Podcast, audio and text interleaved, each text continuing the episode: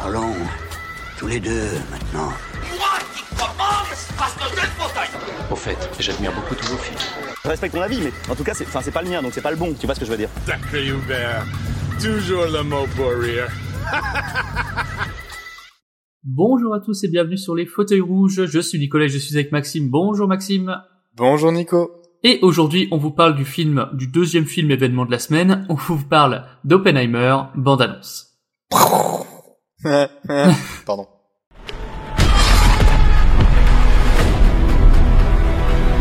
C'est une question de vie ou de mort. Et je peux accomplir ce miracle. La Seconde Guerre mondiale serait finie. On ramènerait nos garçons au pays. C'est parti, n'est-ce pas? Le monde n'oubliera pas cette date. Le travail que nous faisons ici garantira une paix que l'humanité n'a jamais connue.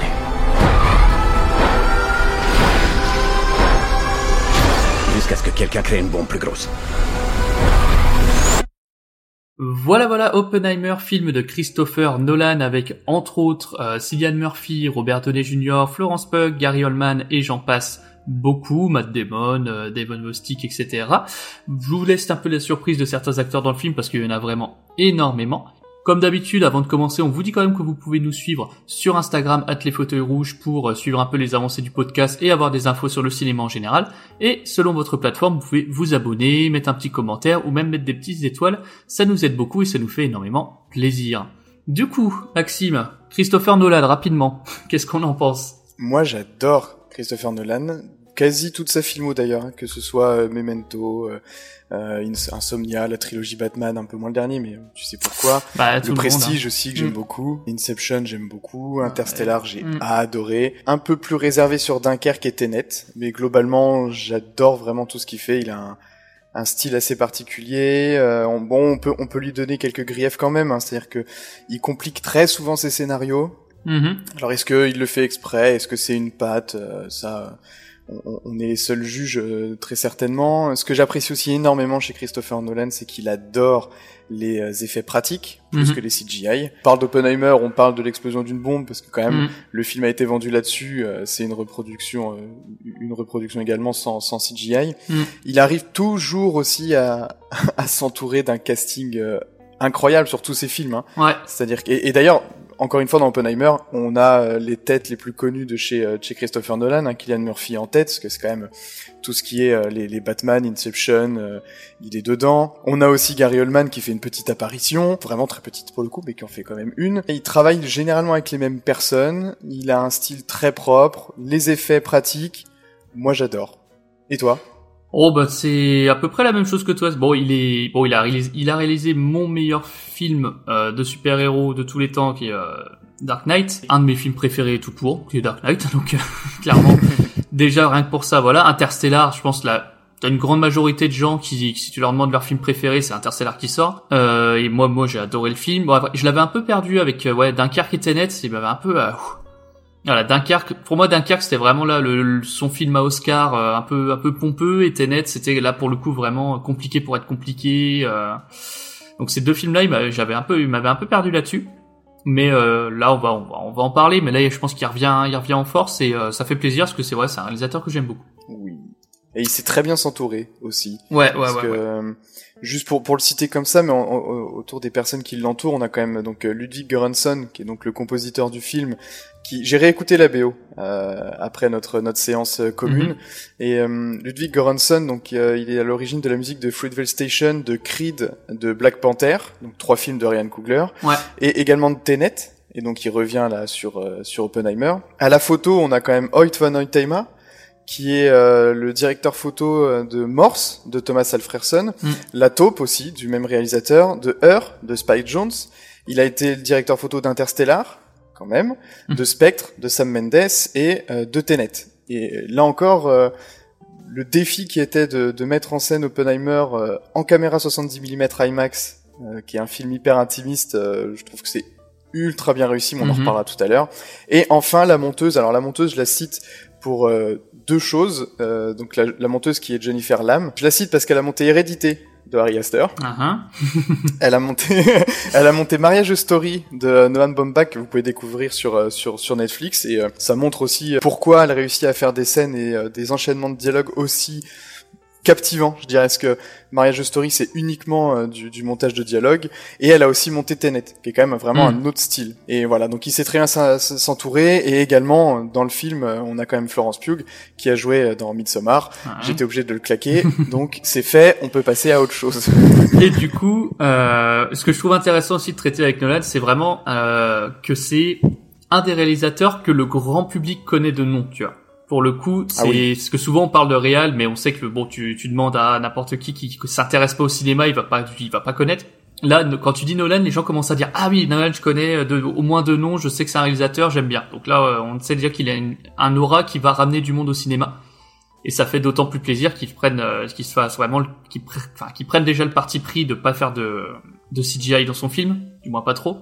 Et euh, ça, ça m'a fait plaisir parce qu'on en a parlé un petit peu avant la séance, mais je fais une overdose de CGI en ce moment. Je n'en peux plus de voir des films euh, en, en, effet 3D euh, à tel point que j'ai même pas été voir Flash parce que je savais que ça allait me saouler. Donc déjà ça, ça fait plaisir et on sait que du coup il y a beaucoup de monde qui va aller voir ce film, donc c'est cool parce que je trouve comme voilà, on va faire le point, mais c'est quand même une super expérience de film. Oui, et, et, et là où je te rejoins, c'est qu'en 2020 je sais pas si tu te souviens, mais lorsque Tenet avait été annoncé pour mhm. sortir au cinéma, etc., tout le monde avait qualifié le film et Christopher Nolan comme le mec qui allait sauver l'industrie du cinéma. Après, c'était il y avait le, en fait, c'était le contexte de, euh, c'était la réouverture des cinémas, si je dis pas de bêtises, et c'était vraiment le premier gros film qui ressortait après toute la période Covid fermeture. Donc c'était vraiment le film qui devait relancer le cinéma après le Covid. Bon. C'est un échec en demi-teinte. Oui, voilà. Puis euh, après, c'est le genre d'échec où tu peux pas non plus. Voilà, c'est vu, vu la période, c'était très compliqué pour les cinémas, mais après le film en lui-même n'était pas non plus euh, qu'on pouvait attendre d'un Nolan, ou du moins c'était pas sa meilleure période. Oui, oui. Et, et, là où Nolan, je pense aussi marque les esprits euh, du, du très grand public, c'est que tous ces films reposent sur des concepts Mm. Ils sont quand même hyper intéressants. Tu vois, Insomnia, il y a le concept euh, sur le, le fait que les journées ne s'arrêtent jamais. Le prestige, bon, il y a le petit côté magique, la magie du cinéma, etc. Inception, on est quand même sur euh, des mm. multiples strates de rêve. Euh, Interstellar, bon, ça reste le voyage, le, le, voyage dans l'espace et sauver la planète, parce que bon, il est quand même de plus en plus préoccupé, je pense, par l'avenir du monde et Oppenheimer nous, nous, le montre assez bien. Dunkerque, on est sur quelque chose d'hyper sensoriel, et enfin Tenet, qui est encore un concept mm. monstrueux sur reculer dans le temps, avancer dans le temps, être dans un temps parallèle. Enfin, il y a tout un truc. Il essaye, il expérimente, et je trouve qu'avec Oppenheimer, il expérimente aussi pas mal de choses. Ouais. Mais on y reviendra, je pense, tout à l'heure. Ouais, bah juste avant d'attaquer, là, je suis tombé sur les chiffres. Euh, de, du coup du jour de la sortie euh, de nombre d'entrées en France. Ouais. Alors sachant qu'il sort en même temps que Barbie. Alors juste à ton avis, plus ou moins d'entrées que Barbie, Oppenheimer? C'est compliqué hein, parce que la campagne marketing de Barbie est monstrueuse. Ouais, ouais, jusqu'à la Formule 1. C'est ouais, mais, ouais, ouais, ouais. Mais il s'en sort pas. Alors il s'en sort pas trop mal. Barbie c'est 268 000 et euh, Oppenheimer 152 000. Sur la journée? Ouais. Ah ouais. De Barbie deuxième démarrage de l'année. Deuxième plus gros ah, démarrage de l'année. Les salles de cinéma sont mortes. Non, oui, le cinéma est mort. Hein, Netflix les a tués, c'est sûr. Bon, voilà. pardon, On fera l'épisode là-dessus un jour. Mais voilà, ça c'était le le petit point euh, chiffre. Bon, on va pouvoir attaquer. Alors, on va pas spoiler, rassurez-vous. Vous pouvez écouter euh, sans spoiler. Puis après, en, vrai, il euh, n'y a pas grand-chose à, à spoiler. Hein. Il y a une bombe qui il y a des bombes qui explosent à la fin, vous le savez. par quoi commencer? Oh, puis, ça reste un biopic, hein. C'est-à-dire que à partir de là, vous faites deux trois recherches sur mm. Oppenheimer. Hein. Bah pour vous le connaissez le, le, vous connaissez le long film mm. de sa vie. Donc euh, bon, en termes de spoil, voilà. Mais on n'ira pas dans peut-être les, les, gros gros détails. Euh, les petits non, non, non, bien sûr, on va pas, euh. on va pas rentrer dans les détails. Mais déjà, on peut commencer par ça. C'est un biopic qui est là où on s'attend quand même à, à, de la grosse, des gros effets. Vois, un film qui est quand même très intimiste. Oui. Et absolument. Qui, qui va alors pas forcément au début, mais plus tout au long du film et plus après un certain événement. Bon, vous savez que ça va arriver, mais voilà de débat un peu intérieur, de conflit intérieur du personnage après ce qu'il a créé. Et déjà, c'est un point, c'est un point mine de rien qui est, que je pense c'est important et surtout dans la tête d'un mec qui, d'un américain, de quand même dans le film prendre le temps de remettre en question ce truc-là de est-ce qu'on a bien fait, est-ce qu'on avait le choix, est-ce qu'on aurait pu faire autrement, et qu'est-ce qu'on a créé en fait? C'est un peu le, le, le créateur qui ne sait qui ne sait pas ce qu'il a lâché. Parce que du coup, le, le film, donc c'est un, c'est un biopic qui est aussi une adaptation en même temps du livre américain euh, Prometheus, The Triumph and Tragedy of G. Robert Oppenheimer de Kay Bird et Martin Sherwin, il me semble. Si je dis pas de bêtises, parce que c'était écrit à la fin. Euh, J'essaie de, de relire mes petites notes. Et euh, ce qui est hyper intéressant dans, dans le parti pris aussi du du livre, manifestement, était de euh, questionner comment est-ce que Oppenheimer a de son côté participé à la course à la bombe atomique, Mhm. parce que ça reste quand même euh, une course euh, contre la montre et surtout contre euh, l'armée nazie. Et après ça, en fait, tout- toute la première partie du film, c'est quand même un peu la, cou- la course contre la montre. C'est-à-dire qu'on est quand même un peu dans le film, tu sais, la film, le film d'aventure, le film de casse. Ouais, bah la deuxième, enfin pour moi la sympa. deuxième partie pour euh, la deuxième partie, c'est quand même toute une première partie de euh, un peu la, la jeunesse, euh, la jeunesse d'Oppenheimer, euh, les gens qui rencontrent, les trucs, tout ça, avant d'arriver au point de, euh, il y a eu la découverte euh, qui a fait que maintenant on peut faire des bombes atomiques et euh, là ils rentrent vraiment dans le dur. Mais t'as quand même une Ouais. bonne demi-heure, trois quarts d'heure de un peu de présentation du personnage. Ouais. Ouais, puis pour comprendre aussi un petit peu pourquoi est-ce que euh, il est autant embêté par les par, par les instances euh, gouvernementales, Mm. dire euh, le, le communisme, le macartisme, etc., etc. Et c'est hyper bien posé d'ailleurs. Et c'est vrai qu'on a quand même une énorme bascule.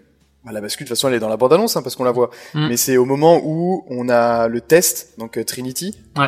Il me semble que c'est ça le nom, euh, où on a le test et où finalement on a cette explosion, mais qui, moi je l'ai prise en fait cette explosion comme étant le moment où ça bascule à l'intérieur d'Oppenheimer. Ouais. C'est-à-dire que on a l'impression que lorsque la bombe explose, ça décrit, ça montre ou ça met en image l'implosion, mais l'implosion euh, d'Oppenheimer et les traumatismes et les questionnements qui vont en découler. Et j'ai trouvé ça assez fabuleux. Et tu- on, on, on avait échangé en sortant de la salle, je m'en souviens, sur justement la mise en scène de cette explosion. Mm. On, on, va pas la spoiler parce que ce, ce serait Non, totalement oui, ça, ce serait dommage de, de, de gâcher ce moment. Mais j'ai trouvé que ça collait tellement bien en fait à ce qui se passait à l'intérieur d'Oppenheimer. Bah, en fait, c'est hyper, ouais, c'est hyper fou. intéressant parce que le débat sur euh, est-ce qu'il faut faire la bombe, est-ce qu'il faut la faire lancer, parce qu'en plus, alors si vous connaissez un peu l'histoire, je ne spoil pas, c'est qu'au moment où il termine la bombe, euh, la guerre est plus ou moins finie. Donc euh, L'Allemagne a déjà capitulé. Voilà, l'Allemagne a capitulé. Et du coup, il y a, on voit déjà des, beaucoup de voix de se lever parmi les scientifiques, etc. De est-ce qu'on l'a fait, est-ce qu'on l'a fait pas. Et t'as Oppenheimer qui se pose vraiment en défenseur de, euh, bah, il faut faire sauter la bombe. En tout cas, ou en tout cas en public, euh, qui euh, qui défend ce truc de, euh, il faut la faire sauter. Et c'est une fois qu'il l'a vu en vrai, qu'il y a cette bascule dans sa tête, tu vois, de dire, ah, oui, euh, non en fait. ouais, Faut pas En faire fait, ça. c'est euh, j'aime bien j'aime bien aimé cette notion là de euh, tant que c'est tant que c'est des mots tant que c'est tant que c'est dans la dans la science etc il est pour à partir du moment où il le voit il fait ah non ok là c'est peut-être trop quoi et il se rend compte en fait de ce qu'il a créé donc ça Et c'est euh, vachement bien amené Oui, et, et, euh, en plus, ce que j'ai trouvé assez fascinant, glaçant et terrifiant à la fois, c'est les échanges après, ouais. Euh, lorsque justement euh, l'armée américaine et le gouvernement américain se demandent quoi faire de cette bombe et qui sont là à jouer avec des petits pions en se disant bah tiens pourquoi pas cette ville là mais non c'est trop petit pourquoi pas cette ville là ouais, où ils font des, des petit. cercles des cercles sur les cartes pour juste pour, Et là- et pour là- coup. Et là, tu fais, mais... Ah ouais C'est-à-dire que t'as quand même un truc qui, euh, pour le coup, a tué un peu, un peu plus de 200 000 personnes, mine de rien. Mm. Et les gars sont là en train de jouer sur une carte pour se dire, ah ben on ferait bien péter ça là. D'accord. C'est-à-dire qu'à aucun moment, euh, vous êtes posé d'autres questions que Ouais. ça. Mm. Et d'ailleurs, je trouve qu'à partir de là, le film est devenu très à charge envers les États-Unis. ouais Mais le film devient très à charge et je trouve que c'est assez bien mené. Et jusqu'à euh, l'intervention de, de- de- du président Truman, quand Oppenheimer lui dit qu'il a l'impression d'avoir du sang sur les mains, Mm. et avec cette scène hautement cynique où il lui tend un mouchoir en lui disant euh, vous êtes une pleureuse en gros. Que ouais et, et je, et je trouve ça incroyable, mais c'est super bien super bien amené et je pense qu'il ça évitera de, de, de le redire plus tard, mais on peut quand même noter l'extraordinaire performance de Cillian Murphy à l'intérieur. ouais bah de- si on fait si on fait un petit point acteur euh, les acteurs sont fous Mais il y a une réelle synergie en fait entre tout le monde. Mm. En plus, je trouve quand même que le, le, le fait d'avoir des têtes d'affiche quasi dans tous les rôles est Mm. hyper intelligent, parce qu'il y a tellement de personnages qu'en fait, le, le, la mécanique qui, qui, qui, se, qui se fait à ce moment-là, c'est d'associer plutôt l'acteur à une fonction parce que tous les noms en fait, euh, il est quasi impossible de les de, de les retenir. Ouais. Il y en a trop. Euh, il y a au moins une quarantaine de personnages qui interviennent dans le film. Donc euh, pour avoir les tout le monde, c'est vraiment très très difficile. Et je trouve que le casting fonctionne super bien. Chacun a son rôle, son son archétype, qui font avancer l'histoire, qui font avancer les dialogues, dialogues qui sont assez Ouais. bien écrits et en même temps super bien filmés et montés. Parce que on, on le répète, mais il y a un énorme travail de montage là-dessus. Et c'est, c'est, tout fonctionne, tout se compile correctement. Et ça, c'est quand même assez fort. Et ouais, et c'est c'était un truc que je m'étais noté et euh, parce que je m'y attendais pas forcément et je pense c'est bien de le dire. On est vachement plus face à un film au final de dialogue qu'un film euh, impressionnant, tu vois. On Oui. pa- parce que la, la- en fait, tout le monde s'attend à voir la, la bombe, tout ça, etc. On la voit, mais concrètement sur euh, trois heures de film, c'est la quasi-totalité tient sur des dialogues, en fait, qui sont alors un film qui sont très bien rythmés pour le coup. Euh, parce que mine de rien, les tout s'enchaîne assez bien et je trouve que en en tout cas dans les deux premières heures, tu vois pas le temps passer et euh, t'arrives jusqu'au jusqu'au climax euh, de la bombe.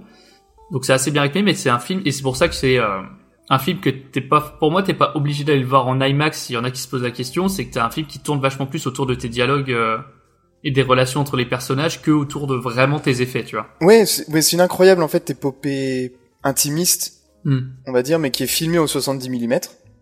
Donc c'est quand même un choix de réalisation. Et le format fonctionne pour tout. C'est-à-dire que le 70 mm, moi, ce que, ce que j'avais trouvé assez dingue avec, euh, avec ça, c'est quand même euh, tout, tout, l'éclat des couleurs, euh, de la photographie, etc. Et ça, ça, transpire à l'écran. Que c'est, enfin, moi, j'ai trouvé ça euh, magnifiquement beau.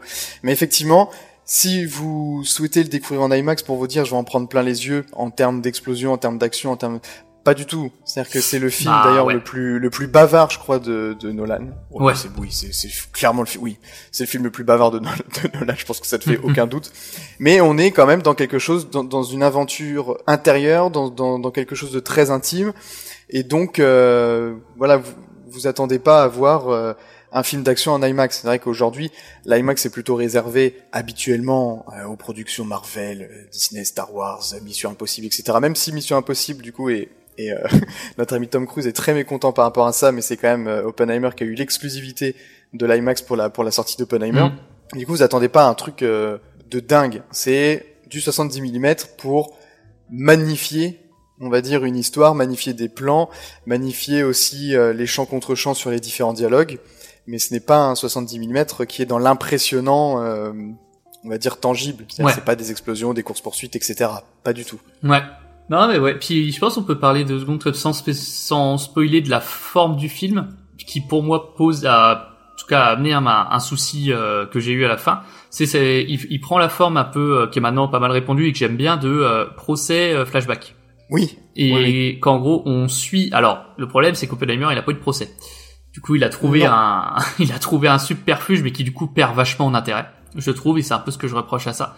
C'est qu'il a trouvé un subterfuge de faire des deux espèces de faux procès pour pouvoir faire ce truc de euh, je monte le procès, je fais des flashbacks, je monte le procès, je fais des flashbacks. Et euh, ça amène une troisième partie de film que j'ai trouvé un peu forcée, même si très cool. Et en- mais en fait, tu te dis ouais bon bah là il voulait faire un il voulait faire un truc euh, vraiment un genre de tribunal, retournement de situation, confrontation entre deux personnages, euh, tout ça. Mais qui après ton explo après l'explosion, après tout ça, t'arrives à ça et tu fais bah en fait je vois pas trop l'intérêt parce que bah Oppenheimer c'est pas c'est pas un tribunal donc il risque il y a personne qui risque rien mis à part ne pas pu euh, ne pas avoir certaines promotions ou quoi que ce soit donc arrivé sur la fin tu fais oui ok je vois où tu veux en venir mais c'est vrai que j'ai pas ça manquait des, ça manquait d'intérêt sur la fin en fait je trouve d'enjeu en tout cas non, je te rejoins. Je te rejoins parce que en, en plus le procès en fait d'Oppenheimer, il se le fait tout seul. Enfin, il se le fait à lui-même. Il se fait son propre procès.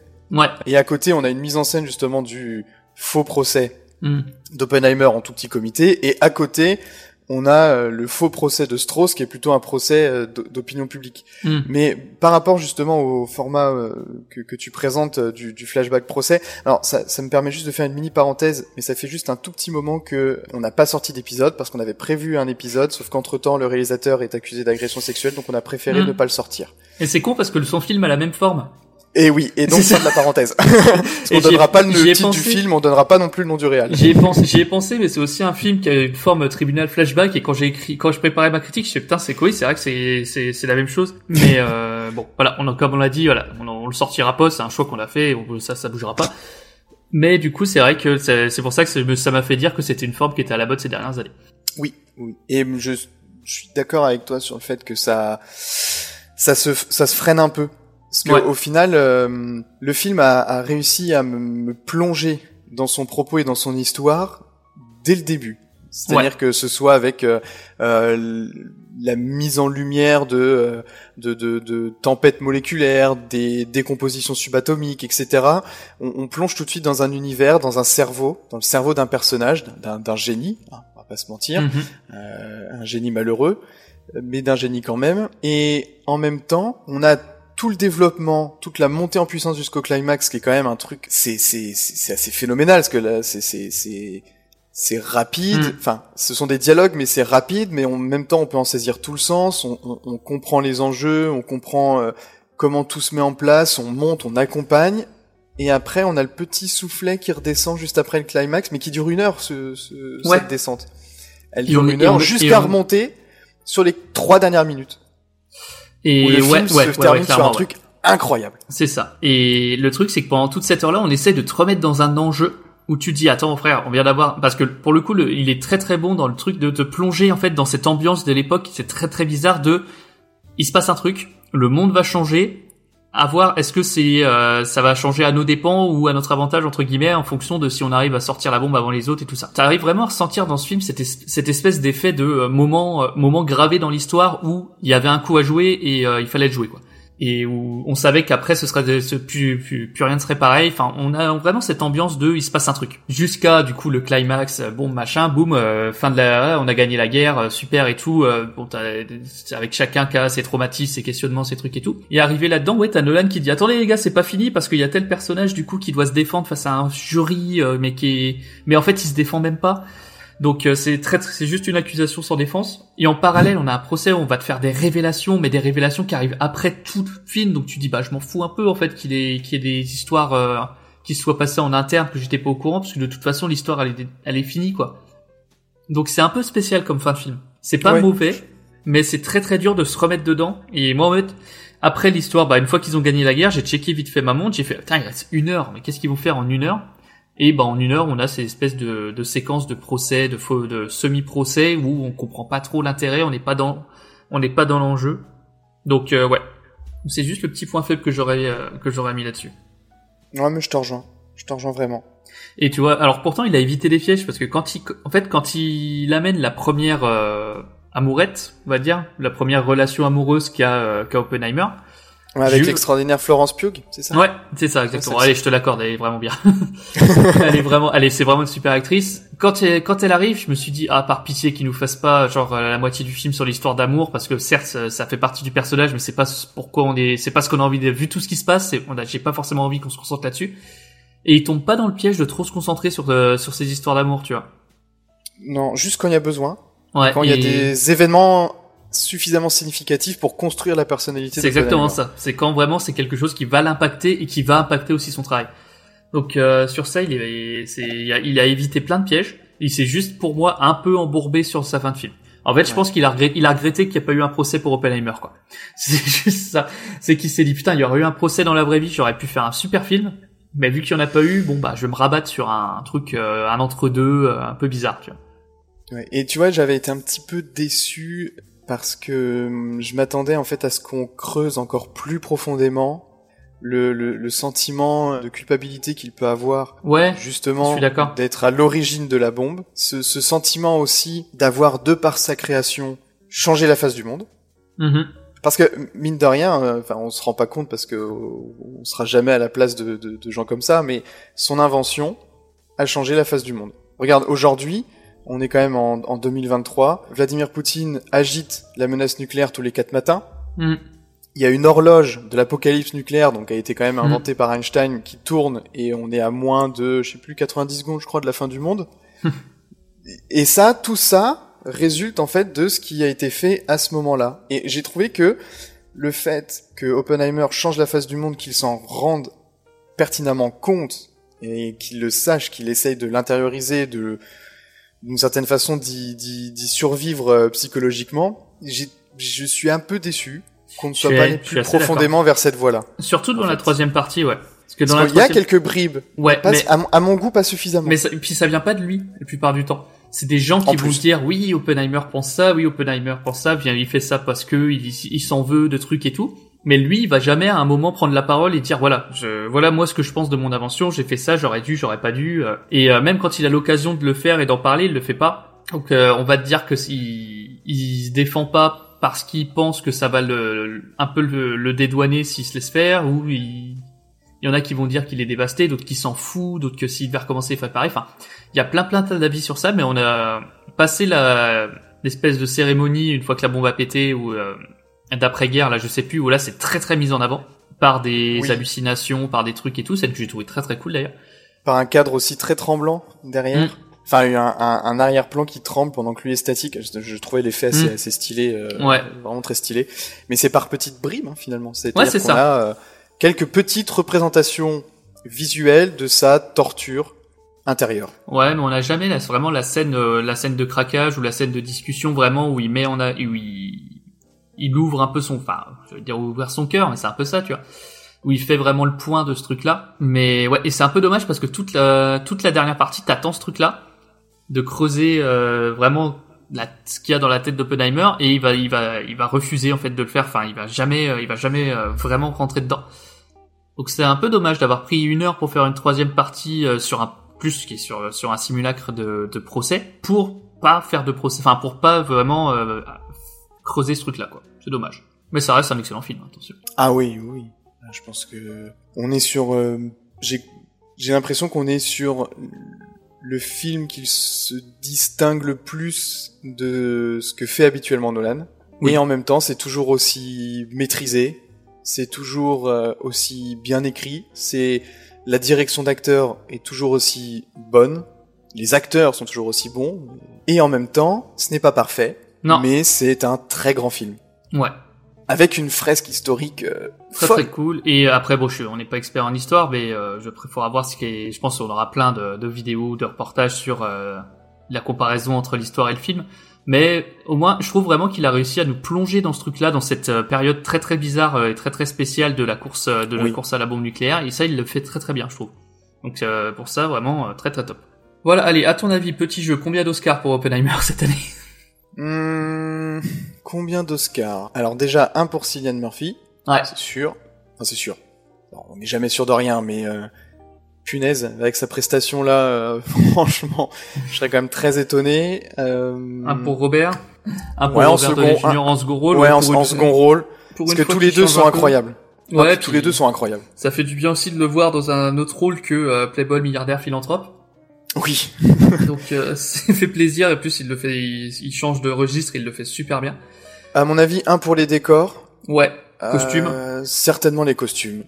Certainement les costumes. Je vois bien aussi un pour le montage. Le montage est, fabuleux. Et pourquoi pas euh, meilleur réal et euh, meilleur film Ça nous fera un total de 7.